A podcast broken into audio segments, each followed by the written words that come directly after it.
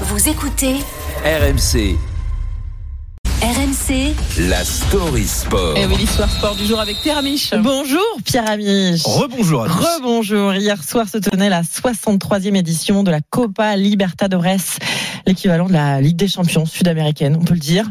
Et ce match opposait les Brésiliens de Fluminense aux Argentins de Boca Juniors. Et ce match, Pierre Amiche, n'est pas un rendez-vous comme les autres, hein, puisque cette finale, c'est toujours un mélange de larmes, de joie et surtout de passion.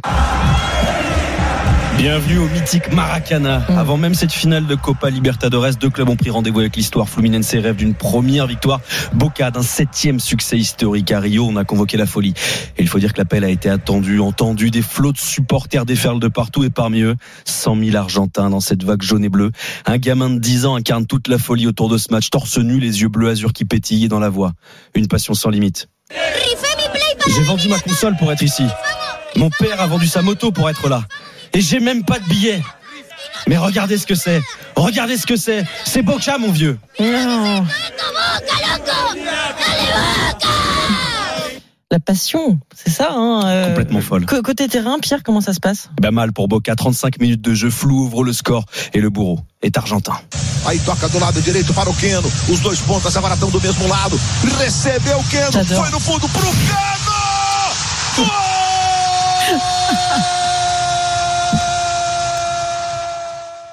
buteur, German Cano, est né à 25 km de Boca. Dans le même temps, au parquet Les Emas de Buenos Aires, des milliers de supporters sont réunis dans une fan zone, mais aucune télévision fonctionne.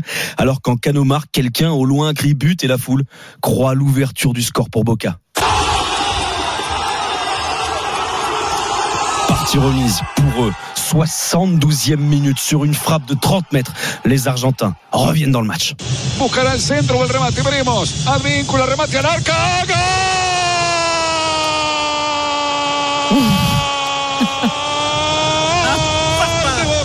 Un partout prolongation, centième minute de jeu.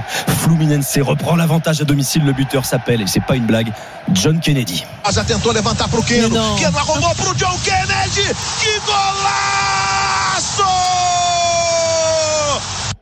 Alors au terme de 120 minutes irrespirables après trois buts, deux cartons rouges, 63 ans d'attente, Fluminense s'impose pour la première fois de son histoire. Les chants brésiliens peuvent résonner dans le Maracana, car la nuit carioca ne fait que commencer.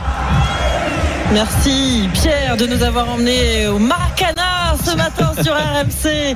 Que c'était bon de, de revivre ça avec vous. Merci beaucoup Pierre Amiche pour la Story Sport.